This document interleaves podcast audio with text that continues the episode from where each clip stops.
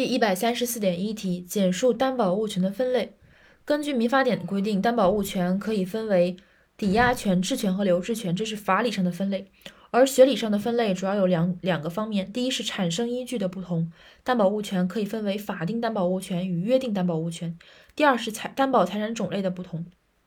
客体不同，担保物权可以分为动产担保物权、不动产担保物权和权利担保物权，这是三个分类，一是法理分类。一是法法定分类，二是学理分类的产生依据不同，三是学理分类的呃担保财产的性质、担保财产的种类不同。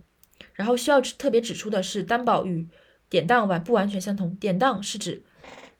是是指当户将其动产财产权利作为当物质押，或者将其房地产作为当物抵押给典当典当行，交付一定比例的费用取得当金，并在约定期限内支付当金利息，偿还当金赎回当物的行为。